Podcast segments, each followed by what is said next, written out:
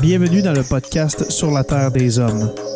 Pour profiter au maximum de l'expérience du podcast, prenez quelques minutes pour aimer notre page Facebook. Vous pouvez aussi nous suivre sur Twitter au Sur la Terre des Hommes podcast et sur Instagram au Sur la Terre des Hommes podcast. Si vous possédez un iPhone, prenez une minute pour nous laisser un avis. Ainsi, vous allez faire grimper le podcast dans le moteur de recherche.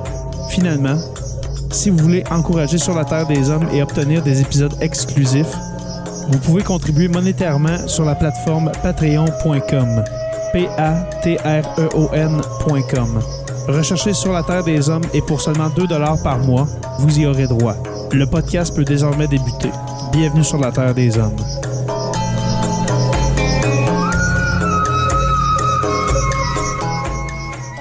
Cet épisode de Sur la Terre des Hommes est présenté par Construction Rivard.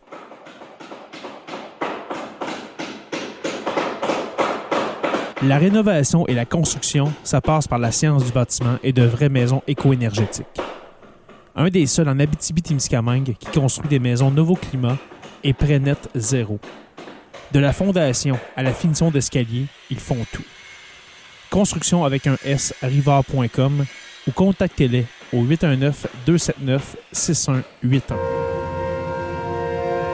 Un très long voyage aux confins de l'immensité de notre univers mais aussi à travers le temps, quelques 13 milliards d'années au plus près de l'après-Big Bang. Voilà le périple qui attend le nouveau télescope spatial, James Webb. Les découvertes attendues par James Webb, c'est de voir la lumière des premières étoiles, juste après le Big Bang. Mais en tant que scientifique, ce que j'espère, c'est de l'inattendu. Ce sont ces découvertes que personne n'avait prévues qui nous motivent. Son prédécesseur, le télescope Hubble, après 30 ans de bons et loyaux services, est toujours opérationnel. Mais James Webb, JWST pour les intimes, va faire bien plus encore. On a aussi d'autres thématiques euh, qui sont rajoutées et qui sont très importantes. Une d'elles qui est très très populaire à l'heure actuelle, c'est l'observation, la caractérisation de l'atmosphère de planètes qui sont en orbite autour d'autres étoiles.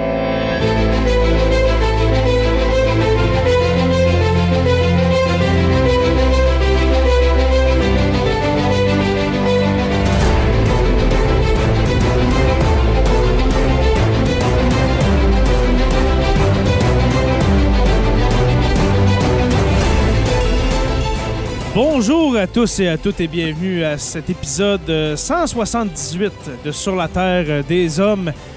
Deux semaines sans faire de podcast, messieurs, je n'en pouvais plus. Je n'en pouvais plus. Mais pour les auditeurs, ça n'a pas paru. Mais ça fait deux mhm. semaines que nous sommes sur le carreau, comme on dit. Jonathan Saint-Pierre, dit le prof, j'avais hâte de prononcer ton nom. Comment vas-tu? Ça va super bien parce que justement, on a passé à travers euh, l'apocalypse covidienne dans les deux dernières semaines. Donc, euh, je suis en pleine forme et je suis vraiment motivé pour l'épisode de ce soir. On dirait justement que depuis deux semaines que j'attends, oui. ça va être vraiment cool ce soir. Oui, euh, comme Jules César a dit, justement, quand il a eu la COVID, je suis venu, j'ai vu et j'ai vaincu. Alors, voilà. Professeur Roussel, comment allez-vous? Bonsoir, ça va très bien, merci. Deux semaines de toute façon aussi qui ont été assez intenses parce que moi qui porte beaucoup d'attention à la montée des groupes d'extrême droite puis à la montée à la radicalisation du ah discours, j'ai été servi. Et là, il faut que je dirige mon attention de spécialiste de la politique étrangère et des relations internationales. Il faut que je dirige mon attention vers l'Europe de l'Est. Oui, et ah, puis euh, justement, euh, il y aura un épisode bientôt, un épisode spécial euh, sur justement le, conflit en Ukraine. Et puis j'aimerais aussi que tu me parles, parce que dans ces deux semaines-là, il y a eu l'occupation à Ottawa, etc. Et puis j'aimerais que tu m'en parles, mon cher Stéphane, mais une autre fois. Ah, je vais me retenir parce que je sais qu'on a quand même un autre sujet extrêmement brûlant à couvrir ce soir. Brûlant, tu dis, euh, j'en finis pas de, de passer des débarbouillettes frettes partout tellement que ça chauffe. Parce que Claude Lafleur est là. Claude, comment vas-tu? Ben moi, ça va très bien, surtout que je viens d'apprendre que vous avez eu la COVID. Ça n'existe pas à Montréal, la COVID. Hein? Ah non, c'est fini, ça. Non, mais moi, moi, je fais très attention. On se, protège très bien, ma compagne et moi. Fait que on l'a échappé belle jusqu'à maintenant, mais bon, ben, mes sympathies, messieurs. Ouais, mais, c'est pas euh, par manque de protection, c'est ça le ah pire. trois doses de vaccin, les masques, les lavages de mains, mais un élève sur deux à mon école qui ont la COVID, donc c'est la loi du nombre éventuellement, on ne pouvait pas y échapper. C'est ça. Moi, je peux, mhm. j'ai la chance de m'isoler dans ma tour d'ivoire. Fait que l'avantage de pas saigner. en face, euh, en face de la piquerie, n'est-ce pas? Où est-ce que ces doses ont été distribuées? Oui, oui. Tout à fait. ben moi, ce n'est pas. Euh, je, ne crois pas que c'est à l'école que j'ai euh, contracté ce dit virus, mais comme m'a dit mon père, c'est idée aussi de faire des enfants. Et puis, et puis la garderie amène son lot de désagréments, messieurs. Et puis c'est ça. Aurais-tu aimé mieux la gastro? Moi, c'est la question qu'on m'a posée. Ben, avec euh, trois doses de vaccin, euh, je te dirais que euh, j'aime mieux avoir, avoir eu la COVID que la gastro. La gastro, c'est pas C'est ce que je me dis aussi, parce qu'une chance qu'on avait les trois doses, par exemple, aïe, aïe, aïe. Ça fait, Donc, ça a été, très léger, hein, je, je, comprends bien. Là. Vous n'avez pas été trop, trop malade. Ah, ça a été gros mal de tête surtout. C'est très, très. les sinus, la tête, c'est vraiment ça qui a été le pire. assez pour que même si j'avais pu travailler, j'y aurais pas été. Là. Mm-hmm. Ah, considérant que je suis pas dans la même génération que vous, que, je, que moi j'ai des souvenirs de la guerre froide, euh, je suis content de ne pas l'avoir eu parce que ça a l'air que ça fait un peu plus au-dessus de 55. Ouais. Ben, moi aussi, ça a été le, gros mal de tête et puis euh, les, sinus. Mais euh, un petit peu le nez qui coule. Mais sinon, euh, une chance. Ben, c'est ça. allez vous faire vacciner. Pour ceux qui ne qui, le sont pas, là, ces cinq jours-là que j'ai passé à la maison de force, hein, parce qu'on ne pouvait pas se déplacer, je, n'ai cessé de penser à ces gens non vaccinés. Hein? S'il vous plaît, pour votre bien et puis pour ceux des autres, allez-y. ça fait pas mal. Ça fait pas mal, mes amis. C'est la euh, façon la plus simple de régler ça au plus vite. Et voilà, et voilà. Passons à notre sujet, si vous ouais, voulez ouais, parce qu'on va s'étendre un petit peu trop. oui, voilà. Ça, fait trop longtemps qu'on s'est parlé. On, pourrait euh, déblatérer de, la COVID pendant. Mais là, on s'en va, Jay, aux confins de l'espace. On va changer de planète juste pour être sûr de s'éloigner de tout ce qui est COVID, des conflits en Ukraine et compagnie. Exactement. Nous embarquons dans la navette de Claude. Euh, et puis de voyage dans l'espace pour parler du euh, télescope spatial James Webb. Et puis, euh, je voudrais aussi parler d'exoplanètes, mon cher Claude. Euh, premièrement, Claude, le télescope James Webb, est-ce que tu peux nous le décrire un petit peu juste pour amorcer la conversation. Peux-tu nous décrire Pour montrer aux gens un peu de, quoi on parle, parce qu'il y a peut-être des gens qui n'ont aucune idée qu'est-ce que le télescope James Webb. Exactement. C'est une bonne question, parce que quand on imagine un télescope, un télescope, c'est un tube au fond duquel il y a un miroir, mhm. et euh, à l'autre extrémité, c'est ouvert sur l'univers. Et donc, un, télescope, de façon générale, c'est une entonnoir de, de, rayons cosmiques. C'est une entonnoir qui capte la lumière en provenance des étoiles, des galaxies, etc. Dans le cas du télescope Webb, il y a une structure totalement différente. C'est le même principe. C'est-à-dire que c'est un miroir. Euh, je pense que tout le monde a quand même vu des photos. Là. le, miroir est couvert d'or, il est donc mm. doré. donc, c'est une, alvéole, une alvéole d'abeille. Oui, c'est ça, ou une antenne parabolique que moi je comparais, qui est mm-hmm. sur une plateforme, en fait, qui est un écran en toile que la dimension d'un terrain de tennis. Donc, ce télescope-là, lui, il n'est pas muni d'un tube contrairement au télescope ordinaire, simplement parce que ça aurait coûté trop cher et ça aurait été trop lourd de le munir d'un tube. Mais il faut imaginer le miroir que vous voyez là, en alvéole euh, qui est doré. C'est un miroir qui serait comme au fond d'un télescope. Et la particularité, c'est que c'est un télescope qui doit comme pour observer l'univers, il ne veut pas avoir de rayons de soleil. On l'a donc mis derrière un écran, le fameux, euh, la fameuse plateforme de forme trapézoïde, euh, qui a la dimension d'un terrain de, de, tennis. Donc, il est derrière cet écran-là. Donc, cet écran-là est tourné vers le soleil, vers la Terre, de façon à ce que le télescope soit plongé vraiment dans la noirceur du cosmos pour pouvoir observer au loin, parce que sa mission, c'est d'observer les étoiles, les galaxies et même le tout début de l'univers. Donc, euh, Claude, je veux, t'arrêter tout de suite parce que tu as donné un point intéressant, puis je pense que les gens n'ont peut-être pas pris conscience justement de l'ampleur du projet. Si on a un espèce de mur de protection gros comme un terrain de tennis, c'est que le, télescope est gigantesque. Le miroir mesure 6 mètres 50 Mm. Euh, je ne sais pas si vous avez une idée, c'est quoi 6 mètres 50, mais c'est euh, à peu près l'équivalent d'un édifice de trois étages à peu près. Mm. C'est un miroir, c'est le, plus grand miroir qui a été placé dans l'espace, qui a été lancé dans l'espace. D'ailleurs, il est tellement grand qu'on ne pouvait pas le, mettre tel quel dans une coiffe, sous une coiffe de fusée. Il fallait le replier. Et donc là, encore là, c'est tout un, c'est tout un exploit d'avoir replié le miroir et de faire en sorte que quand il va se déplier dans l'espace, il va prendre une forme absolument parfaite de celle qui doit prendre comme miroir. Mhm. Quand je dis parfaite, on parle euh, en termes de microns comme précision.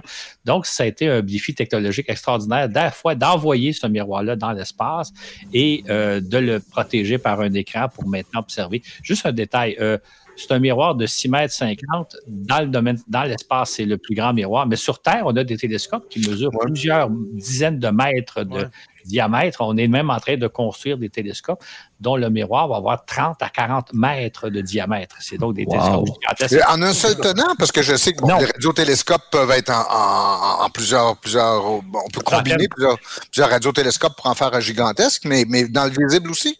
Ben oui, ce qu'on ce qu'on fait, ce qu'on le fait, c'est qu'on les fait par section en alvéole, un peu comme euh, un, nid d'abeille. Mm-hmm. Euh, donc, même sur Terre, ces télescopes-là, on ne peut pas faire un miroir, mettons, de 30 mètres de diamètre ou même de 40 mètres de diamètre. On fait une série de petits miroirs de forme hexagonale qui s'ajustent les uns par rapport aux autres.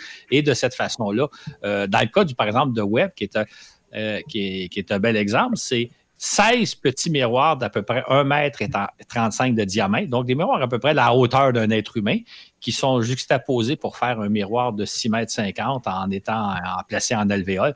Donc, euh, on y va par morceaux parce qu'on ne peut pas couler un miroir en un seul bloc qui mesurait 10, 15, 20, 30 mètres de diamètre. Hmm. J'espère que ce coup-là, il n'y aura pas la coulisse de peinture qu'on a eue sur le miroir de Hubble. Euh. non, non, parce qu'on a déjà pris quelques photos avec euh, des uh-huh. photos technologiques. On est rendu là, là d'accord. Oui, oui, c'est ça. Et on voit qu'il fonctionne très bien. Il n'y a pas de. Il n'y a, aucun problème. Euh, là, on est en train d'ajuster les, équipements scientifiques, tout ça, mais le miroir semble parfaitement assemblé, euh, tel, tel qu'on pouvait l'espérer. Tout a l'air très, très bien aller. Les premières véritables photos, là, celles qui vont nous commencer à être intéressantes, devraient arriver ce printemps, probablement au mois de juin. On a pour l'instant des photos d'ingénierie qui nous montrent que tout fonctionne bien. Les vraies photos vont arriver euh, ce, printemps. Est-ce qu'il va être capable de filmer aussi ou c'est juste non, des photos? Non, non, c'est des photos. OK des photos en haute définition, la, meilleure définition qu'on peut avoir. Et puis en infrarouge, hein? Il est capable de voir euh, l'infrarouge, Claude? C'est ça. En fait, c'est un télescope qui est conçu pour euh, euh, observer l'univers en infrarouge. Pour, pour expliquer un peu de quoi on parle, il existe toute une gamme de longueurs d'onde. Et, nous, les humains, on est juste capable de repérer deux sortes de longueurs d'onde. La première, c'est le visible, hein, c'est ce qu'on voit avec nos yeux. Mhm. Ça. Et ça, c'est une toute petite parcelle de ce qui est possible de voir quand on observe l'univers dans toutes les longueurs d'onde. Euh, ce qu'on voit avec nos yeux, en termes de longueur d'onde, c'est peut-être 1% de ce qui existe, ce qu'on appelle le spectre électromagnétique. Une autre longueur d'onde qu'on perçoit un peu, c'est le proche infrarouge. Ça, c'est la chaleur du soleil. Quand vous mettez votre main au soleil puis vous sentez une chaleur, ça, c'est de l'infrarouge que vous captez que notre peau est sensible à l'infrarouge. Autrement, il y a plein de longueurs d'onde, par exemple les rayons gamma, les rayons X, euh, l'ultraviolet, l'infrarouge, les micro-ondes et les ondes radio, qui sont toutes des longueurs d'onde qu'on ne capte pas, nous, les humains. Évidemment, on a développé des appareils pour les capter, là, ne serait-ce que les ondes radio qu'on connaît très bien. Et donc, ce qu'on voit, nous, à l'œil nu, c'est une petite fraction de ce qui est possible de voir quand on regarde dans l'autre longueur d'onde. Et le télescope Hubble, lui, travaillait surtout dans le visible et un peu dans l'infrarouge. Donc, il, était, il y avait une vision plus ou moins comparable à ce que nous, on fait. Dans le cas de Webb, on veut plutôt travailler dans l'infrarouge parce que là, ça permet de voir la chaleur émanant des astres et ça, ça permet des observations qu'on ne peut pas faire en visible, d'autant plus que ce que le télescope va observer n'émet à peu près pas d'ondes visibles, donc il n'y aurait pas grand-chose à voir en visible. Par contre, en infrarouge, là, il y a abondance de lumière, et c'est cette lumière-là que le télescope va capter pour faire des observations inédites. Parce qu'il faut qu'on... Ah, excuse, vas-y, Joe. Vas-y, vas-y, Joe. Parce qu'il faut comprendre que ce qui va être vu par le télescope James Webb est à des milliards d'années-lumière de la Terre présentement. En fait, là, il y, a, un phénomène fascinant en astronomie qu'on ne réalise pas souvent. En astronomie, on remonte le temps. C'est-à-dire que les exactement là où je voulais aller. c'est littéralement des machines à remonter dans le temps. Mais plus simplement que ça, Quand vous regardez le ciel, là, c'est un beau soir d'été, là, dans quelques mm. mois, là, quand on va regarder le ciel, vous regardez les étoiles. Les étoiles que vous voyez à l'œil nu sont à probablement euh, une dizaine d'années-lumière de nous, 10, 15, 20 années-lumière de nous. Ça, c'est les étoiles que vous voyez dans le ciel. On sait que la, plus proche étoile, mais nous, on ne la voit pas, est dans l'hémisphère sud. C'est à, Proxima du Centaure qui est dans l'hémisphère sud, on ne peut pas la voir. Mais les étoiles que vous, vous voyez, ils sont à 8, 10, 12, 15, 20 années-lumière de nous. Ça veut dire que les étoiles que vous voyez, elles sont telles qu'elles étaient il y a 5, 10, 15, 20 ans sont peut-être mortes là, à, l'instant où, on se passe. Il y a peut-être des étoiles mortes et puis on ne l'a pas vu encore. Absolument, exactement. On pourrait prendre un exemple beaucoup plus simple. Notre Soleil, il est à 8 minutes lumière de nous. C'est-à-dire que la lumière qui vient du Soleil prend 8 minutes à nous parvenir. Si on éteignait le Soleil comme on éteint une ampoule, ça prendrait 8 minutes avant qu'on se rende compte que le Soleil s'est éteint. Mais ce qui est important de réaliser, c'est quand vous regardez le ciel, vous pouvez vous dire, telle étoile, bon, elle est peut-être à 8 années-lumière, donc je la vois telle qu'elle était il y a 8 ans. Telle autre étoile, un peu plus loin, elle est à 20 années-lumière. Ah, ça veut dire que je la vois telle qu'elle était il y a 20 ans. Hum, ben, vois-tu, Claude, mon objet préféré, moi, c'est cette petite tâche qu'on a, que l'œil a beaucoup de difficultés à, résoudre, qui s'appelle M31. Et oui. est une galaxie qu'on voit à deux, qui dont on perçoit très, très faiblement la luminosité, mais c'est de la lumière qui a voyagé pendant deux millions d'années. Exactement. Quand vous regardez euh, ce qu'on appelle Andromède, la galaxie d'Andromède, qui est située à deux à 2 millions et demi d'années-lumière de nous, vous la voyez telle qu'elle était il y a 2 millions et demi d'années de nous. Euh, telle qu'elle était il y a 2 millions et demi d'années. Dans le cas du télescope Webb, lui, il va voir littéralement à 13 milliards d'années de nous. Il va voir des objets qui sont situés à 13 milliards d'années-lumière de nous. Donc, il va voir des objets tels qu'ils étaient il y a 13 milliards d'années. Une, question, Excuse-moi, Claude, mais excuse-moi, Claude, mais comment c'est possible d'aller aux confins des, origines de l'univers? Mais vas-y, vas-y. Je vais revenir. Juste terminer que l'univers est né il y a 13,7 milliards d'années. 13 milliards et 700 millions d'années. Mhm. Le télescope va voir à 13 milliards d'années, donc au tout début de l'univers. Il va juste manquer 700 millions d'années. Exactement. Il y a, 13,7 milliards d'années, c'était le Big Bang. On ne peut pas voir les premières centaines de millions d'années. Et ce que le télescope va voir, c'est donc les premières galaxies. Celles qui, sont apparues en tout début, qui ont eu une durée de vie très, très courte. Euh, les chercheurs parlent qu'à l'époque, c'était un véritable feu d'artifice. Il y avait des immenses étoiles qui naissaient très rapidement, qui, explosait aussi rapidement puis s'en formait d'autres. Ça doit être absolument spectaculaire ce qu'on va observer. Comment le télescope le, euh, fait, c'est que c'est un peu comme une paire de jumelles. OK? Euh, si, vous regardez le ciel à l'œil nu, vous avez euh, à peu près 180 degrés devant vous, là, vous voyez l'ensemble du ciel. Si vous, si vous prenez une paire de jumelles, vous voyez beaucoup moins large, mais beaucoup plus proche, beaucoup plus profond. Mmh. Si vous regardez la Lune, vous allez avoir beaucoup plus en détail. Si vous prenez un télescope, vous allez voir encore beaucoup moins large qu'avec une paire de jumelles, mais beaucoup plus en profondeur, beaucoup plus loin. C'est donc le même principe. Le télescope, avec son miroir de 6 mètres 50, qui est un miroir absolument gigantesque, placé dans des conditions idéales, celles de l'espace, lui, il est capable de voir littéralement aux confins de l'univers, c'est-à-dire à l'époque où les premières galaxies sont nées. Et ça, jusqu'à date, ça n'a jamais été observé. Euh, je pense que le plus loin qu'on est allé, c'est à peu près à un milliard d'années. Il y a quand même beaucoup. Ah, il y a quand même beaucoup. Ça, c'est Hubble qui a permis de voir à peu près le début de. Et là, on va aller à, peu près à, 600-700 milliards d'années, c'est-à-dire au moment où les galaxies se sont formées.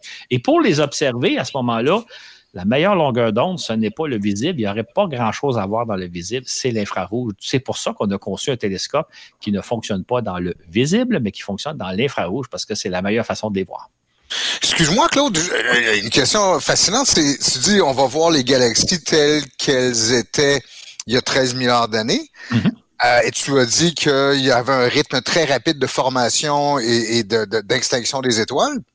Mais en quoi c'est différent de ce qu'on voit aujourd'hui? C'est-à-dire que ce qu'on va pouvoir observer, on verra pas ni naissance ni explosion. On verra pas, on verra pas le cycle complet d'une étoile parce que c'est quand même même c'est très court, ça, s'étale sur des milliers d'années. oui, même, des millions. Non, mais ce qui arrive, c'est que c'est comme aujourd'hui quand on photographie des étoiles. On va photographier des étoiles qui sont en train de naître, des étoiles qui sont mm-hmm. en plein milieu de leur vie, puis d'autres étoiles qui sont en fin de vie.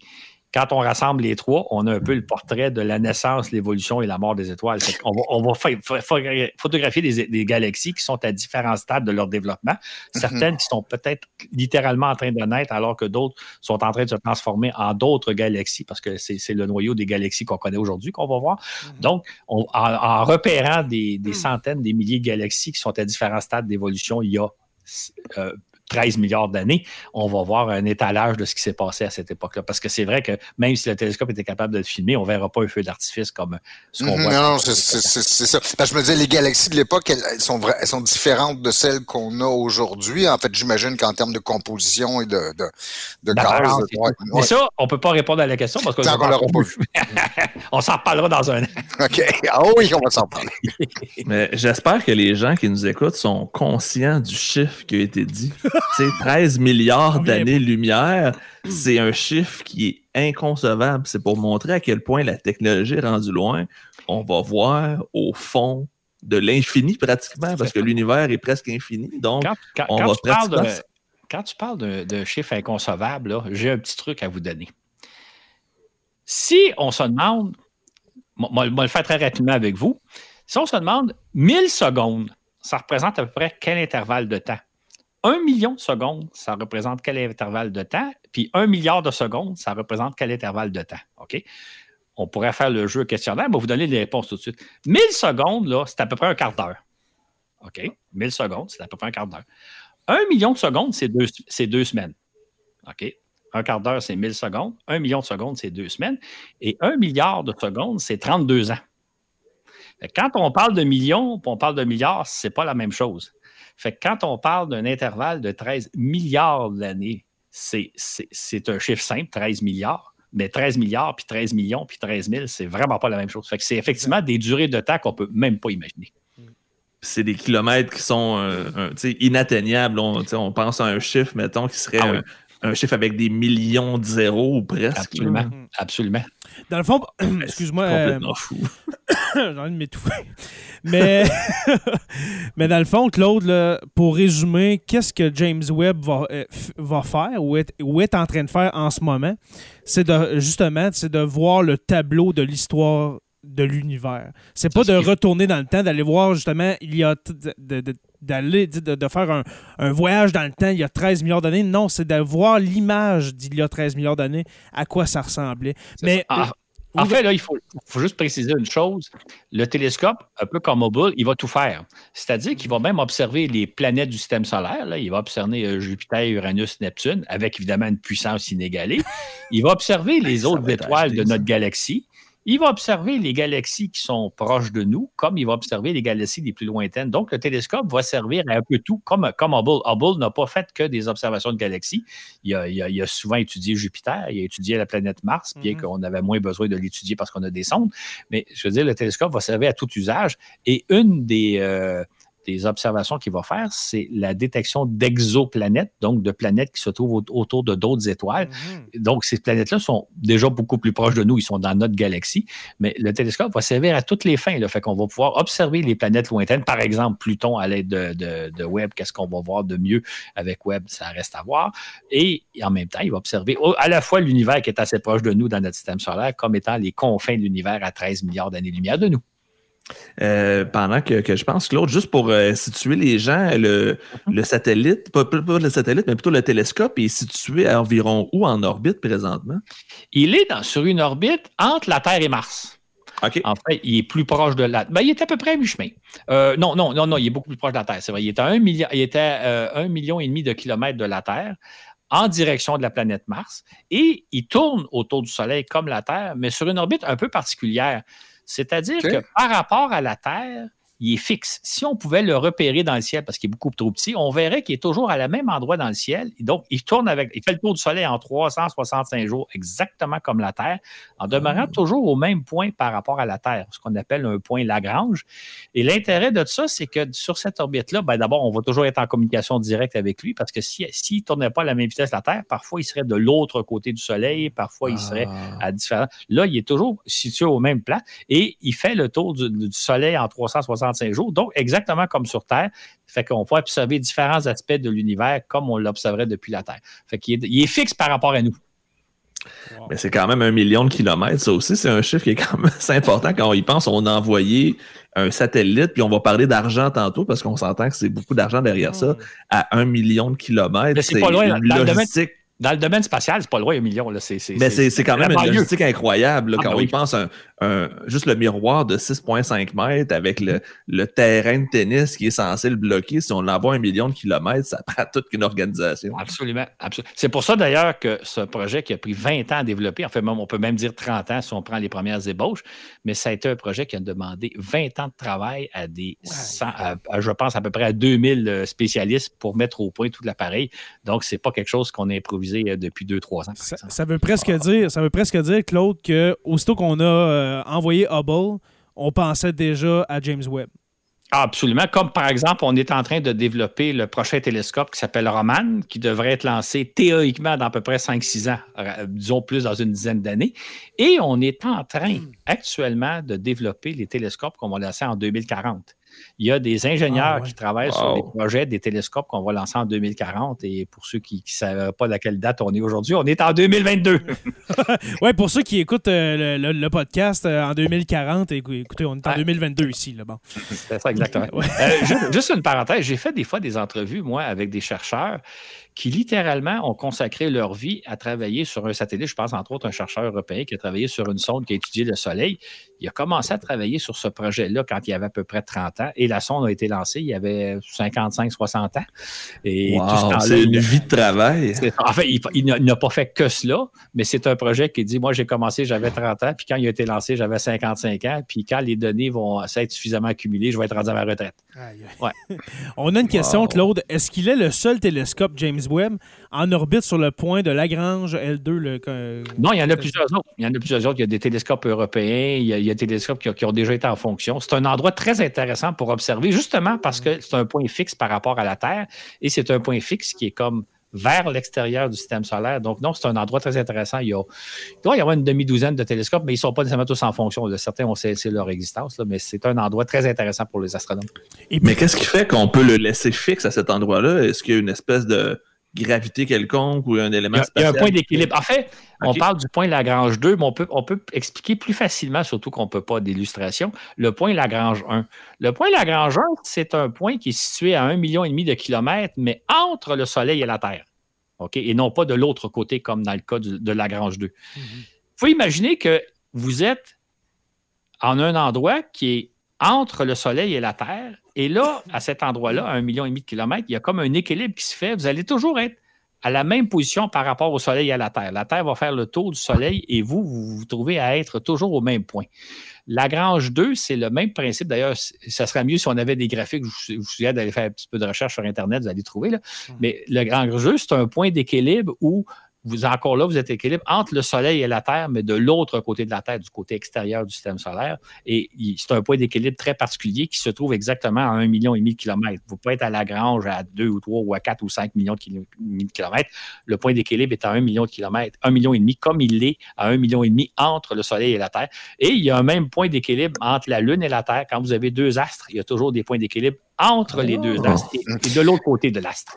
Quand tu dis équilibre, justement, euh, que tu parles donc d'équilibre gravitationnel, c'est-à-dire que l'attraction de la Terre et, la, et celle du Soleil qui crée l'équilibre entre, entre quoi et quoi? Il y, a, il, y a, comme un point où c'est comme si Normalement, si vous placez un, un, satellite à un million et demi de kilomètres de la Terre, euh, il, va être sur une orbite qui va, être un, qui va être un peu plus grande que celle de la Terre. Ça va y prendre un petit peu plus que 365 jours faire le tour. Ça prendrait peut-être 400 euh, jours faire le tour de la Terre. Euh, faire le tour du Soleil, excusez-moi. Là, à cause de la présence du Soleil, vous êtes en un point où le Soleil va vous fixer à cet endroit-là. Vous ne pourrez pas bouger. Mm-hmm. C'est à cause de la présence du Soleil. s'il n'y avait pas le soleil, vous ne feriez pas, pourriez pas être fixe c'est impressionnant quand on y pense. Allez lire sur Lagrange, parce que c'est un mathématicien français des années 1700, euh, je pense, qui a fait le calcul puis qui a découvert qu'il y a des points d'équilibre comme ça. Il y a quatre points.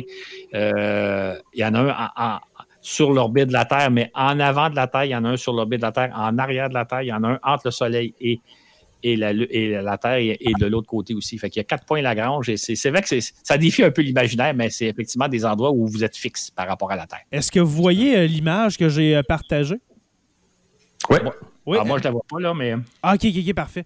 Euh, c'est un peu ce que Claude explique, justement, les, points entre de chaque côté de la Terre, de l'autre côté du soleil, de l'autre côté du soleil, L3, et puis en, ligne droite avec L2 concernant le, télescope James Webb.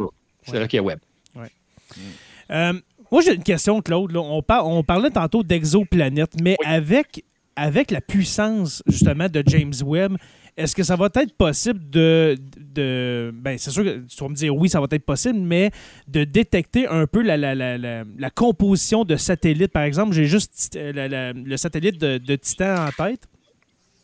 Est-ce que ça va être possible de de voir la, composition de satellites euh, dans notre système euh, solaire. Euh, oui, mais ce n'est pas vraiment ça qui va servir parce qu'on a des sondes et on a d'autres appareils. Ce qui est intéressant, d'abord, il faut définir un peu qu'est-ce qu'une exoplanète, peut-être? Oui, oui, oui. Une, exoplanète, c'est une planète qui gravite autour d'une autre étoile que le Soleil.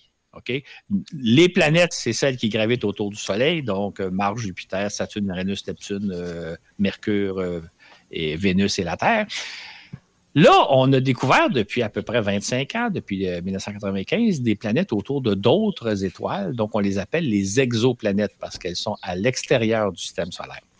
Et euh, on a donc des télescopes à la fois terrestres et spatiaux, entre autres Hubble, mais il y a aussi des, télescopes spécialisés qui ont étudié les exoplanètes, qui en ont repéré des, je pense qu'on a repéré à peu près 10 000 actuellement. Dans le cas de Webb, ce qui va être intéressant, sa puissance va être utilisée non pas pour repérer des planètes, parce qu'on en connaît déjà des milliers, mais pour étudier celles qui sont entourées d'une atmosphère, parce qu'il y a certaines planètes qu'on sait qui sont entourées d'une atmosphère, d'autres n'ont pas d'atmosphère. Et Webb va être capable d'analyser la, nature de l'atmosphère, de quoi est faite l'atmosphère. Mhm. Imaginez si on, repérait une planète qui ressemble à la Terre, on mhm. sait que cette planète-là a une atmosphère. Ça, c'est déjà des connaissances qu'on a, mais on ne sait pas de quoi est composée l'atmosphère. Et si on découvrait une planète sur laquelle il y a une, autour de laquelle il y a une atmosphère composée d'azote et d'oxygène, semblable à celle de la Terre, et si dans cette atmosphère-là, il y avait, entre guillemets, de la pollution, on définira tantôt ce que c'est de la pollution, ça pourrait vouloir indiquer qu'il y a de la vie sur cette planète-là.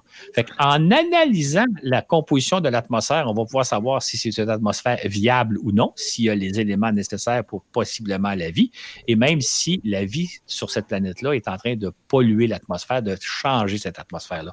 C'est ce qu'on va pouvoir faire avec Webb. Donc, non pas simplement de repérer de nouvelles planètes, on en a déjà beaucoup, mais de savoir si certaines planètes abritent de la vie. Donc, le but ultime de James Webb, c'est de trouver de la vie ailleurs dans l'univers. C'est un début. Parce que le, premier but, le premier but de Webb, c'est d'observer les tout débuts de l'univers, ce qu'on parlait au début. Ça, c'est pour ça d'ailleurs qu'il a été conçu, c'est pour étudier les, premières, euh, premières galaxies. Et en second lieu, le deuxième but, c'est de développer, c'est de repérer l'atmosphère, d'analyser l'atmosphère des planètes pour savoir si on peut y trouver, de, quoi sont faites ces atmosphères-là. Et là, euh, il y a une notion qui, qui, est peut-être un peu moins intéressante pour nous, mais qui va être très intéressante pour les scientifiques, c'est que on n'a pas beaucoup d'exemples dans notre système solaire de planètes hmm. qui sont entourées d'une atmosphère. En fait, on a à peu près trois exemples, c'est-à-dire Vénus, la Terre et Mars. Hmm. Euh, Jupiter, Uranus, Neptune, c'est d'autres genres de, c'est plutôt des boules de gaz, c'est même pas des, même pas des planètes entourées d'atmosphère, c'est autre chose. Et là, ce on a donc simplement trois exemples. Et là, on va aller chercher d'autres exemples, d'autres planètes de quoi sont faites les atmosphères et probablement qu'on fait des découvertes étonnantes. On va, on va découvrir des sortes d'atmosphères auxquelles on n'a pas idée. Fait que déjà là, d'un point de vue scientifique, c'est comme, euh, comme si vous avez une population, vous dites, j'ai trois individus, j'ai trois, trois individus, OK, mais là, je vais avoir une population composée de centaines d'individus, ça va permettre de, de, découvrir des choses auxquelles on n'a pas idée. Et si en plus, on peut découvrir des planètes dont l'atmosphère semble viable. Mm. Et dans cette atmosphère-là, il y a des traces de vie. Et bien là, c'est encore plus extraordinaire, mais ça, ça viendra peut-être beaucoup plus tard. Et mm. juste un dernier détail, l'appareil qui va permettre d'étudier l'atmosphère des exoplanètes a été conçu par un chercheur québécois qui s'appelle René Doyon. C'est vraiment euh, euh, euh, le, Canada et même le Québec est à l'avant-garde dans ce domaine-là parce que l'instrument qui va peut-être faire les découvertes les plus intéressantes, c'est un chercheur québécois qui, qui en est le responsable. Wow. Incroyable. Mais une question, une question plus technique, Claude. Mhm. Comment on va réussir à, à, étudier la composition d'une atmosphère à des milliards de kilomètres parfois? Comment, comment que le télescope va, va faire pour dire, OK, il y a tant de pourcentage d'oxygène, euh, mhm. d'azote, d'hélium, je sais pas, là. Mais comment qu'on. Euh, je sais pas si tu sais la, tu connais la réponse. Oui, je connais la réponse. Je connais la réponse. C'est juste comment, il, comment il va faire il y a la réponse simple et la, ben, la réponse hmm. complexe. Je vais commencer par la réponse simple. Oui, le, plus simple, le plus simple possible. C'est que quand là, on, on, on, capte la lumière du soleil, par exemple, OK, mhm. avec, un, avec un télescope, on peut décomposer la lumière du soleil avec un prisme. Un prisme tous ceux qui ont, qui, ont, eu le disque Dark Side of the Moon de, Pink, Floyd. Pink Floyd. Pink Floyd, là, il y avait un prisme sur la couverture. Mm-hmm. On peut décomposer cette lumière-là et en décomposant la lumière, on peut voir de quoi est faite l'étoile. OK?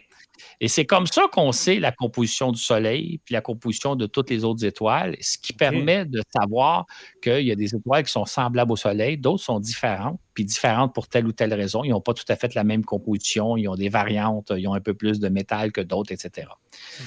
C'est le même principe avec les, exoplanètes, c'est-à-dire que l'exoplanète, quand elle va passer devant son étoile, euh, l'étoile va littéralement simplifier un peu les choses, littéralement éclairer l'atmosphère de la planète et on va pouvoir analyser la lumière en provenance de l'atmosphère de la planète pour la décomposer et savoir de quoi elle est faite. Est-ce que l'atmosphère est faite d'oxygène? Est-ce qu'elle est mm-hmm. faite d'azote? Est-ce qu'il y, y a, du carbone? Est-ce qu'il y a des molécules d'eau, etc. En analysant, en décomposant la lumière en provenance d'une exoplanète lorsqu'elle passe devant son étoile. C'est l'explication simple. On pourrait aller un peu plus en détail après, là, mais c'est à peu près ça. Et puis ça, toutes ces connaissances-là, justement, sur le fait que l'exoplanète provoque une ombre, si je peux dire, devant son étoile, et puis c'est à cause de ça, euh, à cause de ça qu'on peut dire euh, euh, ce, de quoi elle est faite, ou juste cette, atmosphère-là. Ça mm-hmm. vient, est-ce que ça vient de Hubble, ces connaissances-là? Est-ce qu'on le savait avant Hubble? oui, on le savait avant. le, problème, c'est que le principe chimique est connu depuis euh, plus d'un siècle, presque 150 ans maintenant. Le problème, c'est de recueillir les données. C'est euh, d'arriver à percevoir la lumière d'une étoile qui passe à mm-hmm. travers l'atmosphère d'une planète. On l'a un peu fait avec des télescopes terrestres et avec euh, Hubble, je pense, mais les, appareils ne sont pas assez puissants Webb a été conçu à cette fin-là. L'instrument mhm. conçu par René Doyon, le chercheur québécois qui s'occupe de, ce volet-là, a été conçu spécifiquement pour recueillir la lumière en provenance d'une planète qui passe devant son étoile, la décomposer et nous renvoyer les résultats sur Terre puis dire voici de quoi est fait l'atmosphère. Le problème, c'est de recueillir l'information. L'analyse est facile à faire, mais encore faut-il avoir l'information. Il faut la chercher. Exactement. C'est vertigineux comme épisode. Absolument.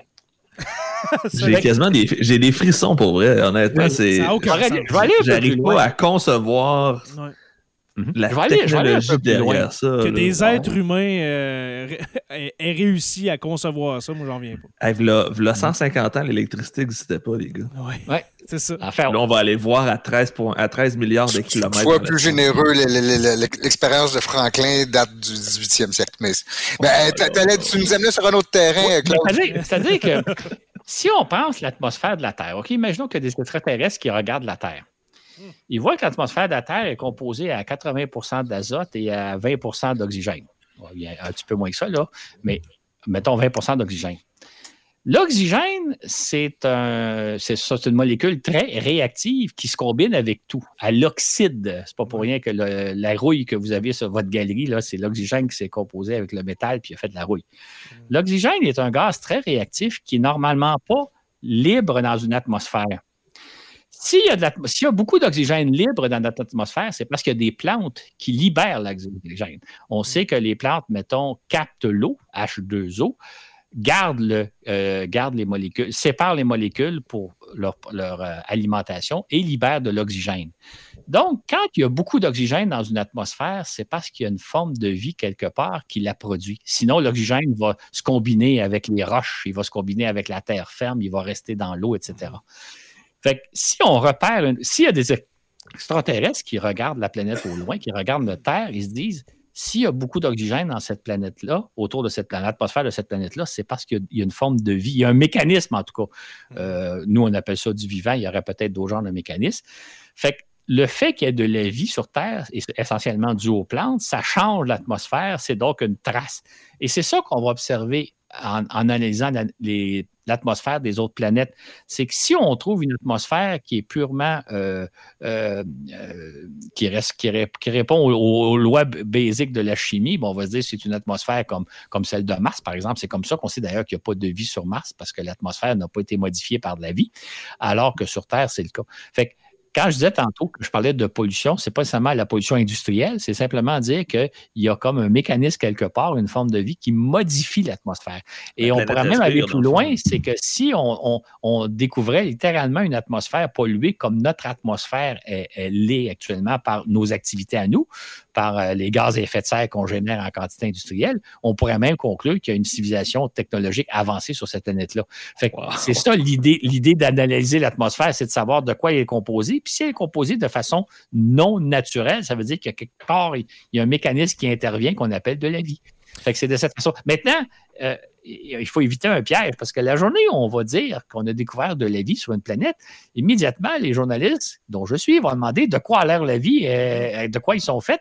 Les savants ne pourront pas le dire, ils vont juste dire, écoutez, il y a un mécanisme qui, de toute évidence, est de la vie qui produit il y a un aquarium un peu, tu sais, il y a quelque chose pour faire vivre de quoi. C'est ça, mais on ne saura pas de quoi l'air, alors que nous, on voudrait avoir la photo. Évidemment, les, mm-hmm. télescopes ne pourront pas prendre la photo des, des êtres qui sont à l'origine de la pollution atmosphérique qu'on va détecter, mais on va juste pouvoir dire, sur cette planète-là, il y a un mécanisme à l'œuvre qui ressemble à celui de la vie. Imaginez si euh, le télescope James Webb prend une photo d'un autre télescope de, de son type. Ça, il n'y a pas cette puissance-là. ça, ça serait quelque chose. C'est comme. Ben, Claude, pour, pour, finir sur ce que tu disais tantôt, c'est, tu disais, bon, pour étudier l'atmosphère, on n'a que trois exemples euh, dans mm-hmm. le système solaire, c'est les trois seuls qu'on connaît. Mais vois-tu, la Terre est le seul endroit où on connaît où la vie s'est développée. Là, ce serait une découverte comme celle-là permettrait des mm. comparaisons et permettrait de, de, de, se dire, ben là, on, euh, on est capable d'avoir quelques exemples de planètes sur lesquelles on suspecte que la vie s'est développée. Déjà, en soi, ce serait une avancée scientifique extraordinaire parce que ça nous permettrait d'identifier est-ce qu'il y a plusieurs types de planètes qui peuvent abriter de la vie? Est-ce qu'il y a plusieurs conditions qui permettent l'émergence de la vie ou il y a un seul chemin? En fait, je me rappelle qu'il y avait un débat là-dessus. Est-ce qu'il y a un ou plusieurs chemins qui mènent à la vie? Absolument. D'ailleurs, on, peut déjà faire une prédiction. Moi, je me permets de la faire. Les scientifiques ne le permettent pas. Moi, je me permets, c'est qu'on va découvrir quelque chose de totalement inattendu. et je donne l'exemple des exoplanètes. Euh, moi, j'avais écrit un, article dans Québec Science en 1989 sur lequel on se demandait est-ce qu'on va, dans un avenir prévisible, être capable de repérer des planètes autour des étoiles euh, voisines? Et j'avais interviewé, euh, je pense, une demi-douzaine d'astronomes qui disaient écoutez, c'est tellement difficile parce que des planètes, c'est beaucoup plus petite que les étoiles. Les étoiles sont tellement loin. On ne voit pas trop, trop comment on va y arriver. Ça, c'est en 1989. En 1995, euh, deux astronomes euh, européens, euh, Didier Queloz et Michel Maillard, ont découvert une première exoplanète. Donc, ils ont pris tout le monde par surprise et depuis ce temps-là, on en a découvert des, milliers. Mais ce qui est surtout surprenant, c'est qu'on a découvert des planètes qui, selon notre compréhension de l'époque, ne pouvaient pas exister. Je vais donner l'exemple. Avant la découverte des exoplanètes, on disait dans le système solaire, il y a deux sortes de planètes. Il y a les petites planètes rocheuses, euh, Mercure, Vénus, la Terre et Mars. Et il y a les grosses géantes, les, grosses planètes géantes, euh, Jupiter, Saturne, Uranus, Neptune. Ce qu'on observait, c'est que les petites planètes sont près de leur étoile, puis les grosses sont à distance. fait qu'on se disait, on va découvrir d'autres systèmes solaires qui, si on découvre d'autres systèmes solaires, ils vont nécessairement avoir cette, cette formologie-là. Sauf que là, ce qu'on a découvert, la première grosse planète qu'on a découvert, c'est une planète Jupiter qui est collée sur son étoile, qui est plus proche de son étoile que Mercure. Et ça, aux yeux des scientifiques, ça ne se peut pas. Ça il manque quelque chose, il manque un chaînon. C'est ça. Sauf que le problème, c'est que depuis ce temps-là, on a découvert des centaines, qu'on appelle ça des Jupiter chaudes, chaudes parce qu'elles sont collées sur leur étoile. Fait ah, on n'a pas encore découvert de systèmes solaires qui ont la morphologie de, notre système solaire, c'est-à-dire des petites planètes rocheuses près d'étoiles et des grosses planètes euh, gazeuses à distance. Ça ne veut pas dire que ça n'existe pas, mais on n'a pas découvert encore. Ça veut peut-dire que c'est c'est pour ça qu'on a plus de difficultés peut-être à trouver des traces de vie ailleurs parce qu'on n'a pas encore trouvé un système solaire qui donne les conditions de notre système solaire. En partie, c'est ça. On a découvert un autre genre de planète qui est absolument fascinante. Moi, c'est mes planètes favorites. On connaît les petites planètes qui ont à peu près 5 euh, à 10 000 km de diamètre, euh, Mercure, Jupiter, euh, Mercure, Vénus, la Terre et Mars, et les grosses planètes gazeuses qui mesurent quelques dizaines de milliers de kilomètres. Il y a des planètes à mi-chemin entre les deux. Qui ont à peu près, mettons, deux, trois fois le diamètre, deux fois le diamètre de la Terre. Et ces planètes-là sont couvertes d'un océan, un océan qui fait plusieurs centaines de kilomètres d'épaisseur et dans lequel il y a sûrement de la vie, parce que là où il y a de l'eau, il y a de la vie. Fait pour donner un exemple, hein, sur Terre, nos océans, là, au maximum, ils mesurent 10 km d'épaisseur. Hein. C'est des flaques d'eau à la surface de la planète, sont très, très peu profondes. Imaginez une planète où, il y a recouverte entièrement d'un océan et un océan qui fait peut-être 2, 3, 4, 500 km d'épaisseur. Qu'est-ce qu'il y a dans ces planètes-là? Et ça, des planètes comme ça, on n'en a pas dans notre système solaire, mais on en trouve partout, partout. Mais justement, justement Claude, quand on parle justement de, de, de planètes océanes, de, de planètes, de planètes où est-ce que c'est juste de l'eau, moi, mhm. j'ai l'image du film Interstellaire dans, ma tête quand tu parles de ça. Mais justement, qui dit présence d'eau dit Fort probablement. Fort probablement présence de vie, parce que comme tu l'as si bien expliqué tantôt, avec de l'oxygène, ben, dans, l'eau, il y a de l'oxygène. Alors qui dit oxygène, dit eau, dit eau, je fais un produit croisé, ça donne la vie. Ben, Ou bien va, accueillir la vie dans des quelques millions d'années.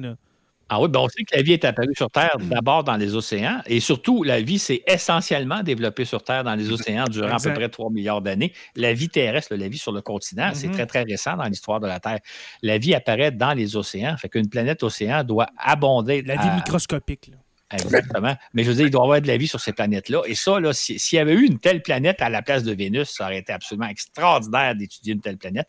On n'en a pas dans notre, dans notre système solaire. Mais ce que je veux surtout que les gens retiennent, c'est que quand on, a fait des recherches sur les exoplanètes, on a découvert toutes sortes de planètes qu'on ne connaît pas dans notre système solaire et toutes sortes de types de systèmes solaires qui ne se comparent pas aux nôtres, qui sont différents de nous. On a découvert toutes sortes de choses, sauf ce à quoi on s'attendait. Fait que moi, ma prédiction, c'est quand on va découvrir de la vie sur d'autres planètes, on va découvrir des phénomènes auxquels on n'avait pas pensé, ou des phénomènes où, à première vue, on va dire, ben non, ça se peut pas. Et pourtant, oui, c'est comme ça. Et donc, on va faire plein de découvertes auxquelles on n'avait pas idée, auxquelles on s'attend pas, parce que le seul modèle qu'on a de vie, c'est le nôtre. Et on dit, ben, mm-hmm. si le nôtre existe, ça doit être comme ça ailleurs, alors que l'histoire nous montre qu'habituellement, la, nature aime beaucoup les variétés, donc elle fait jamais deux fois la même chose. On va découvrir toutes sortes d'atmosphères de planètes où il y a possiblement des phénomènes vivants, mais qui n'ont rien à voir avec nous. Des planètes, comme tu as dit, des planètes recouvertes d'eau, des planètes peut-être recouvertes de, forêts, euh, des, des planètes euh, où est-ce que peut-être, euh, tu sais, on sait pas, peut-être une planète qui est au niveau encore du Jurassique pour nous, euh, dans l'histoire de, notre planète. On, en fait, on va, découvrir des choses qui dépassent notre imaginaire actuel, comme mm. on a découvert des planètes qui dépassent ce à quoi on s'attendait. on ne sait pas encore, on peut pas être conscient de ce qui va être découvert, on ne peut pas l'imaginer. On va être surpris. Moi, c'est ça que je m'attends, c'est qu'on va être très surpris de dire on a découvert des choses qui ont auxquelles on s'attendait absolument pas. Comme dans le cas des exoplanètes, on a découvert plusieurs types de planètes auxquelles on s'attendait vraiment, vraiment pas. Ah, allons-nous le, allons le, voir de notre vivant, mon cher Claude? Euh, voir quoi que, que, de la vie ailleurs dans l'univers. Oui, de, la preuve, la preuve tangible que nous avons trouvé une forme de que nous ne sommes pas seuls. Pas, des petits hommes verts, là, une, une vie microscopique. Là. Ben, c'est parce que. Allons-nous le voir de notre vivant? Ben, moi, je pense, mon hypothèse, que d'ici 10-15 ans, on va avoir découvert plusieurs planètes sur lesquelles on a toutes les raisons de penser qu'il y a de la vie. Une vie très différente de nous parce que les conditions seront différentes, mais on n'aura pas nécessairement la preuve dans le sens qu'on n'aura pas de photo qui nous permet de le voir. on va dire, on a découvert une planète sur laquelle toutes les conditions pour la vie sont réunies. Euh, même l'atmosphère, elle a été modifiée par des formes de vie, en quelque sorte, mais on n'en saura pas plus que ça. Fait qu'on ne pourra pas dire est-ce que c'est de la vie végétale, est-ce que c'est de la vie animale, est-ce que c'est de la vie microscopique, est-ce que c'est. Euh, on va juste pouvoir dire sur telle, telle planète, de toute évidence, il y a de la vie, mais on ne pourra pas aller plus loin. Sauf qu'en soi, ça va être extraordinaire. Comme quand, moi j'ai fait mon article à Québec Science en 89, les astronomes disaient on ne voit pas le jour où on va découvrir des exoplanètes. Et euh, mettons 25 ans plus tard, pour faire un chiffre bien simple, on en a découvert des milliers.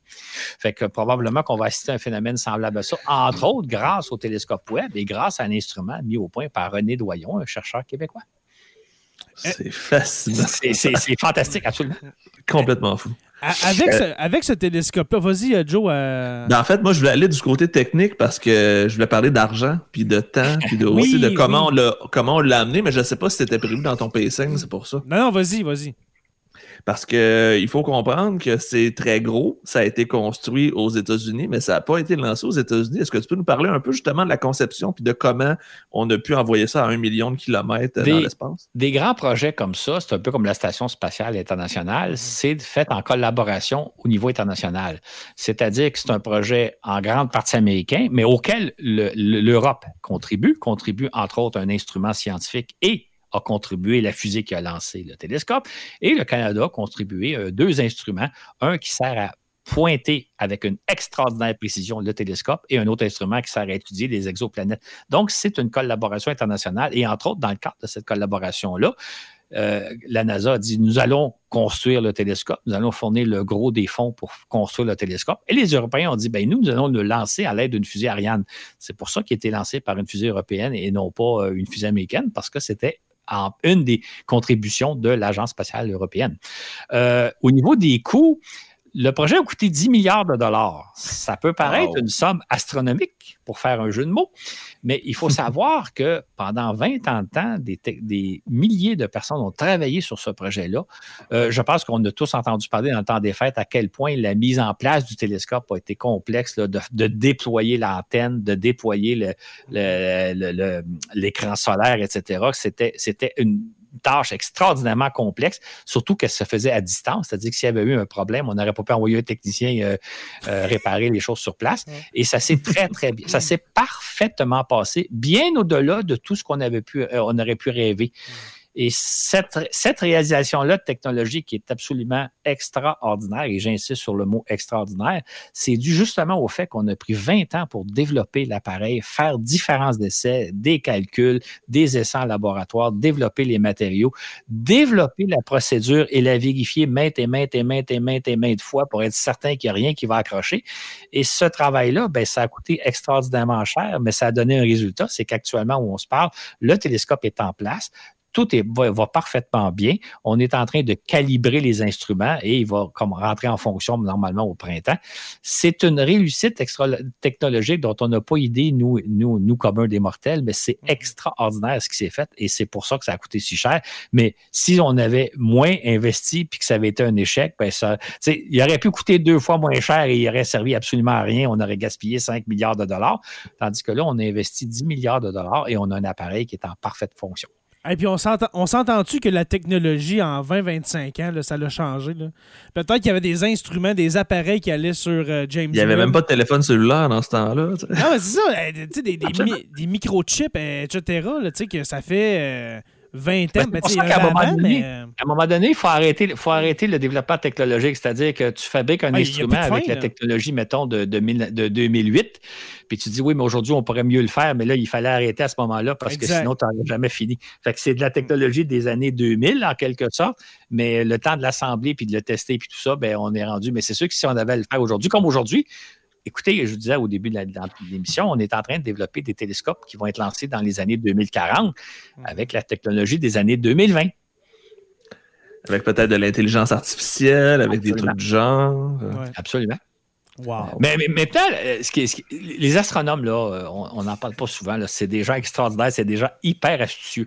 Donner un, exemple très, très simple quand le télescope Hubble a été lancé en 1990, on n'avait pas découvert aucune exoplanète. Hein. La première exoplanète, on l'a découvert en 1995. Le télescope Hubble est déjà dans l'espace à ce moment-là. Il n'a pas été conçu pour ça.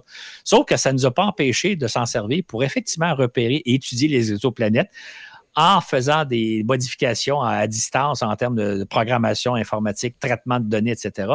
Donc, le télescope n'avait pas été conçu pour étudier les, exoplanètes et on s'en est servi quand même pour les exoplanètes.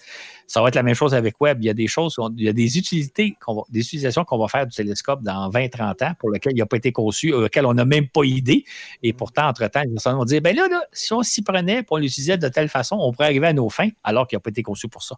C'est, les, astronomes, moi, je dis toujours, c'est des gens extraordinairement astucieux. Et le télescope Hubble l'a montré, puis sûrement que Webb va nous le montrer aussi. J'ai juste un message à passer parce qu'on est presque rendu en fin d'épisode. Euh, pour les patrons, ceux qui ont des questions, euh, ceux et celles qui ont des questions ou des commentaires, euh, pour Claude, allez-y parce qu'on va terminer dans, quelques minutes. Alors, si vous avez des questions, posez-les à Claude. Vas-y, mon cher, mon cher Stéphane, t'as levé la main. Mais, euh, je peux pas m'empêcher d'avoir une petite controverse politique euh, en passant. C'est une, une, une question que, qui, qui m'interpelle, c'est celle du nom du télescope. Oui. Décidé d'appeler James Webb, qui a créé James Webb, qui a créé une petite euh, petite controverse parce que c'est un personnage qui est le deuxième directeur de la NASA, je me souviens mm-hmm. bien, le deuxième mm et qui avait été impliqué directement ou indirectement dans l'espèce de chasse aux sorcières aux communistes euh, dans les années 50. Euh, Mais en fait, c'est surtout parce que autant le nom Hubble, qui, ceux qui connaissent un peu l'histoire de l'astronomie, qui est un, pionnier dans la découverte des galaxies, en fait, c'est lui qui a amené la preuve de l'existence, de, la nature des galaxies. Autant James Webb était un inconnu pour moi, puis je me disais que pour un instrument qui a oui, mais James Webb, là, extraordinaire. Si tu me permets de t'arrêter. Oui, oui, oui, vas-y, vas-y, vas-y. C'est quelqu'un d'absolument remarquable. C'est effectivement, comme tu as dit, le deuxième patron de la NASA, mais c'est surtout celui qui a mené la NASA jusqu'à la Lune. C'était le grand patron responsable ultime du programme Apollo. C'est vraiment, c'est un gestionnaire hors pair. Juste donner un chiffre, OK? Euh, quand, on a, quand John F. Kennedy, en 1961, a lancé le projet Apollo, il a dit, les gens se demandaient, oui, mais combien ça va coûter aller sur la Lune? On disait, ça va coûter entre 20 et 40 milliards de dollars sur 10 ans. Le programme Apollo a coûté 20 euh, milliards de dollars. Il n'y a pas eu de dépassement de coût. Il a même coûté la moitié de ce qu'il aurait pu coûter en d'autres temps. Et ça, c'est grâce à James Webb. James Webb, il a eu à prendre un très grand nombre de décisions au début des années 60 qui nous a menés sur la Lune en 1969. Et c'est vraiment un administrateur hors pair. Et moi, je suis extrêmement. Moi, je ne l'ai pas connu personnellement, mais j'ai beaucoup connu sa carrière à l'époque. Je l'ai beaucoup C'est un administrateur. Euh, si on aurait bien besoin de ça aujourd'hui, des administrateurs de ce talent-là, pour avoir mené à bien une mission absolument prodigieuse. C'est celle de en 1961, les Américains avaient envoyé un astronaute 15 minutes dans l'espace. C'était tout ce qu'il y avait comme expérience. Et il a fallu tout développer, toute l'infrastructure, toute la connaissance, toutes les compétences pour arriver sur la Lune en 1969.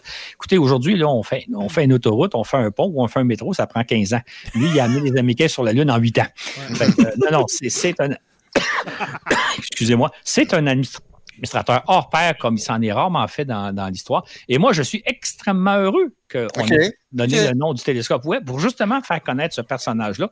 Parce que dans la vie, on connaît des fois des. On a les vedettes, là, euh, les, Neil Armstrong et John Glenn de ce monde, mais derrière eux, il y a des gens extraordinaires qui font des choses et, John, et, il y a des gestionnaires de programmes. On, pense souvent que c'est des fonctionnaires, des ronds de cuir qui ne foutent rien. Moi, j'en connais personnellement des gestionnaires, c'est des gens remarquables, souvent qui hmm. sont dans l'ombre. On les critique parce qu'on trouve que ça ne va pas assez vite et ça ne va pas assez bien. Mais je veux dire, et, et Webb, en ce sens-là, c'est un gestionnaire c'est un administrateur absolument extraordinaire et ça vaut la peine d'avoir de faire connaître aux gens. Euh, c'est un peu comme euh, tout le monde connaît nos, astronautes, mais j'espère que les gens vont apprendre à connaître quelqu'un comme René Doyon, qui est le, chercheur canadien qui a mis au point l'instrument. C'est un personnage remarquable, exactement. Fait qu'il y a les vedettes, mais derrière ces vedettes-là, il y a des gens extraordinaires dont on ne parle pas assez souvent, et c'est le cas de Webb. Non, c'est quelqu'un de remarquable, James Webb. Hmm. OK, euh, ben, merci. Tu, viens de. Je veux revenir, sur ton, ton, implication par rapport à la chasse aux sorcières. Euh, je ne me souviens pas exactement le rôle que je jouais parce que c'est un rôle très, très mineur, là, je veux dire. Mais il faut, faut, toujours faire attention quand on réécrit l'histoire ou quand on revisite l'histoire. Euh, quand on est en guerre, quand, par exemple, ce qui s'est passé au moment de la Deuxième Guerre mondiale, quand on est en guerre, là, il y a plein de choses qui se font qui sont vraiment dégueulasses. Mais il ne faut pas en tenir rigueur aux gens parce qu'on n'est pas dans ces situations-là. C'est comme nous ici, là, on est assis en, notre belle province du Québec là, et il se passe des choses en, Ukraine là, qui sont dégueulasses. Là, et il y a mm-hmm. peut-être des gens qui vont commettre des actes très, très répréhensibles. On n'est pas dans ce contexte-là. Fait il faut faire attention quand on juge des années 50 avec la lumière de nos jours. On était à l'époque dans une frénésie. Je ne veux surtout pas euh, euh, réhabiliter McCarthy et son mécartisme. Ouais, il faut faire attention quand on juge le passé à la lumière. C'est un peu comme prendre un exemple un peu banal, mais des fois, là, quand vous étiez adolescent ou jeune adulte, vous avez peut-être fait des niaiseries, euh, peut-être euh, que, vous ne voulez pas parler souvent. Mais tu sais, aujourd'hui, il faut regarder ça en tant qu'adulte et dire, ben, franchement, ça valait pas où notre affaire. Ben, vous étiez des adolescents, ben, c'est un peu ça. Il faut faire attention quand on juge l'histoire. Parce que moi, je trouve ça, euh, on aurait pu parler de Von Brown aussi, qui est le père du V2. Ah, oui. Les, les, gens souvent évaluent une chose à, la lumière d'aujourd'hui, mais il faut le mettre dans son contexte. Et euh, quelqu'un comme Von Band, c'est quelqu'un d'absolument remarquable, puis quelqu'un comme euh, Webb, c'est quelqu'un d'absolument remarquable aussi. Hmm. Hmm. Un commentaire de François Brassard qui dit encore tellement d'univers à découvrir et une planète à sauver. J'adore cette phrase-là. Ça, ça conclut bien un épisode. Est-ce que vous avez des questions, messieurs? J'ai une euh, question pour, pour Claude. Euh, quand on pense aux grandes avancées scientifiques au niveau spatial, on pense euh, premier homme dans l'espace, premier homme sur la Lune, James Webb. Tu, placerais où justement la, je veux dire, la mise en place de ce nouveau télescope-là dans les grandes avancées technologiques? Ben, on ne peut pas répondre parce qu'il n'a pas, pas, encore commencé à fonctionner. Tu sais, Hubble, c'est l'instrument scientifique le plus extraordinaire qui a jamais été développé parce qu'on sait maintenant ce qu'il a fait. On ah. verra Webb. Il faudrait que tu me poses la question dans 25 ans. mais, mais il y a le potentiel de faire des choses extraordinaires. Mais, euh, tu sais, c'est un peu. Prendre un exemple, euh, on va prendre un exemple historique, là, mais il y, a, quoi? Il y a 500 ans, il y a un certain Christophe qui a pris un bateau, il s'est allé en direction euh, est non, Ouest. Et on ne savait pas exactement ce qu'il allait découvrir. Il a découvert, comme par hasard, l'Amérique. Euh, il n'est pas le premier à avoir tenté l'aventure, mais il a fait la grande découverte. Mais on ne peut pas le savoir au moment où il quitte euh, les plages d'Europe pour s'en aller en direction ouest. Hmm. Fait que, euh, il faudra, voir dans 25 ans ce que Webb va nous apporter. Mais évidemment, il y, a, le potentiel de réaliser des choses extraordinaires. Mais tu sais, si, j'ai un peu de temps, je peux raconter peut-être une anecdote. Mais Vas-y, mon cher. Une des grandes, la plus grande découverte de l'exploration spatiale, c'est lors de la mission d'Apollo 8. Les premiers astronautes se sont rendus autour de la Lune à Noël 1968. Ils sont donc se sont rendus autour de la Lune. Ils ont passé la Noël autour de la Lune. Ils ont fait 20 fois le tour de la Lune. Ils sont revenus. Et la grande découverte qu'ils ont faite, c'est en revenant en photographiant la Terre perdue dans l'immensité de l'espace. Je pense que le fameux lever de Terre autour de la Lune, puis ensuite la Terre perdue dans l'espace. Les photos que nous ont ramenées des astronautes d'Apollo 8 sont à l'origine de notre sensibilisation qu'on vit sur une petite planète fragile et qu'il faut en prendre soin. C'est la plus grande découverte qu'on a faite dans le domaine spatial. Autrement dit, c'est pas tant en allant à la Lune qu'on a fait la découverte, c'est en revenant de la Lune, quand on a regardé la Terre perdue dans l'espace et le témoignage que nous ont ramené les astronautes. Et ça, évidemment, quand John F. Kennedy, en 1961, a lancé le défi d'aller sur la Lune avant la fin des années 60. Personne n'avait imaginé une telle chose. Personne n'avait imaginé que ça reste. Et les photos que nous ont ramenées les astronautes d'Apollo 8, que vous avez probablement en tête quand j'en parle, c'était des photos qui ont changé notre perspective sur l'environnement terrestre. Parce qu'avant ça, moi, je faisais partie, j'étais terrien à l'époque, j'étais sur Terre, ce qui n'était pas votre cas, je pense. Peut-être euh, un de mes collègues. Mais toujours est-il qu'on euh, polluait l'atmosphère, on polluait nos eaux, on polluait nos terres sans, aucune préoccupation. Et c'est à partir des années 70, après qu'on soit allé sur la Lune, qu'on a commencé à prendre conscience qu'il faut prendre soin de la, notre petite planète Terre. Mm. Donc, pour tout ça, pour dire que les découvertes, on ne peut jamais les anticiper. C'est une fois qu'elles sont faites qu'on dit mm. on vient de découvrir quelque chose d'extraordinaire alors qu'on ne s'y attendait pas. Et c'est ça la science. Hein? La science, là, euh, écoute, on parlait tantôt, euh, il y a à peu près 200 ans, les, scientifiques ont commencé à découvrir euh, l'électromagnétisme et on se demandait à quoi ça servirait. Ben, c'est l'électricité dont on se sert aujourd'hui. Mais il y a 200 ans, quand les chercheurs ont commencé à découvrir l'électromagnétisme, il n'y avait aucune idée que ça changerait le monde comme on le dans lequel on vit aujourd'hui. Hein. Hmm. Pour les patrons qui sont, euh, qui sont connectés euh, à l'enregistrement ce soir, eh bien, j'ai mis une photo justement d'Apollo 8 d'un lever de terre. C'est. Hein? Euh, Cette photo-là a changé notre perspective de, de, notre planète. si petit et si perdu dans le nez. Hein. Mm-hmm. Et aussi, je dirais, les, témoignages les témoignages que nous ont rapportés les astronautes. Et ça, ça, ça a été important de dire on a vu quelque chose de remarquable et c'était la Terre perdue dans l'espace. Donc, euh, mais on s'attendait tellement pas. On s'attendait de faire des découvertes extraordinaires sur la Lune et on a fait des découvertes en revenant de la Lune. Fait qu'est-ce que Webb va nous apporter? C'est ce que le télescope Webb va nous apporter? Ben, ça reste à voir, mais il est équipé pour faire des choses absolument extraordinaires. On, parlait au début, il va observer les, les premières galaxies, la formation des premières galaxies on a une idée de ce que c'est, mais quand on va l'avoir observé, on peut dire que ce n'est pas du tout, du tout à quoi on s'attendait, c'est tout à fait autre chose. Et peut-être que notre perspective va changer euh, sur euh, le développement de l'univers, par exemple. Absolument. Claude Lafleur, merci beaucoup pour ton enseignement. Ah oui. Pour ton enseignement à distance. Exactement. J'ai connu ça dans les derniers jours, moi, de l'enseignement à distance. Hein? Ben, c'est ça. Ben, juste de penser qu'on peut faire des émissions maintenant à distance, là, qui est un phénomène intéressant. Il y a 20 ans, là, les balados, ça n'existait pas. C'était impensable. Et on a mentionné tantôt l'intelligence artificielle. Je ne sais pas ce que va donner l'intelligence artificielle, mais il y a le potentiel de faire des choses absolument extraordinaires. Et qui sait mm-hmm. dans quel monde on va vivre dans 10-15 ans? Si on pense qu'il y a, si on recule il y a 10-12 ans, là, les réseaux sociaux n'existaient pas. En fait, techniquement, il existait, mais personne n'était sur Facebook, puis évidemment, tous les autres réseaux n'existaient pas. Aujourd'hui, ces réseaux-là ont changé notre vie. Qu'est-ce que ça va être le monde dans 10 ans? Je ne sais pas, mais euh, on peut imaginer que le monde dans 10 ans va être très différent de celui dans lequel on vit aujourd'hui. J'aime mieux pas le savoir avec ce qu'on vit en ce moment. on va se garder une petite, surprise. J'ai quasiment ah, Moi, là, dans les années 70, là, on voyait venir l'informatique, puis il y avait beaucoup de gens qui avaient peur, qui disaient ça va créer du chômage, les gouvernements vont surveiller le fameux Brick Border et compagnie. Les gens mm. craignaient énormément la venue de l'informatique. Moi, là, je voyais ça venir avec enthousiasme sans savoir à quoi ça servirait. Aujourd'hui, ben, je pense que l'avenir m'a donné raison. Exactement. Claude Lafleur, merci beaucoup de ta participation, euh, de ta, de ta énième participation sur la Terre des Hommes. C'est très apprécié. Ça me fait toujours plaisir, messieurs. Oui. Euh, ben, merci beaucoup. Merci, c'est vraiment bien.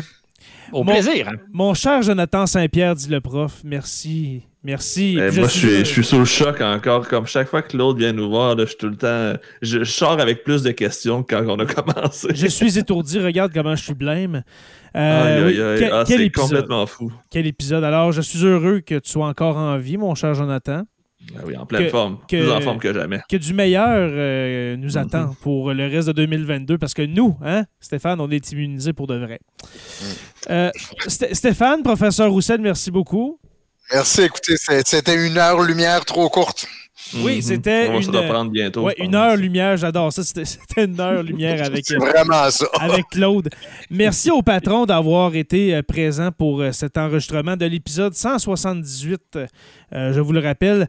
Merci aux abonnés de nous suivre, euh, de suivre sur la Terre des Hommes. Je vous rappelle qu'on est, qu'on est disponible, oui, sur Apple Podcast, Spotify, Google Podcast et sur YouTube au Sur la Terre des Hommes podcast. Merci à nos patrons, les curieux stagiaires, historiens, érudits et Et puis, il y a trois nouveaux patrons que je veux euh, nommer. Il s'agit de Joanie Martel-Roy, de Jean-Philippe Vandal et puis de Pierre-Luc Cartier qui se sont euh, ajoutés dans les derniers jours. Alors, euh, merci euh, de, de faire partie de la famille de Sur la Terre des Hommes. Vous voyez que c'est bon enfant, n'est-ce pas? Notre podcast est à la bonne franquette, comme Jonathan aime si bien dire. Alors, bienvenue à vous. Et puis pour les autres, eh bien, vous voyez comment on a du fun ici, c'est fou. Alors, venez-vous-en hein, dans, dans le patronat de Sur la Terre des Hommes. Je vous invite à rejoindre la page Facebook euh, sur la Terre des Hommes podcast et puis sur la Terre des Hommes la communauté pour venir euh, discuter avec nous. Sur la Terre des Hommes est une présentation des éditions Derniers mots. N'oubliez pas qu'à tous les jours, nous écrivons l'histoire et on se revoit la semaine prochaine pour euh, une autre page d'histoire de Sur la Terre des Hommes.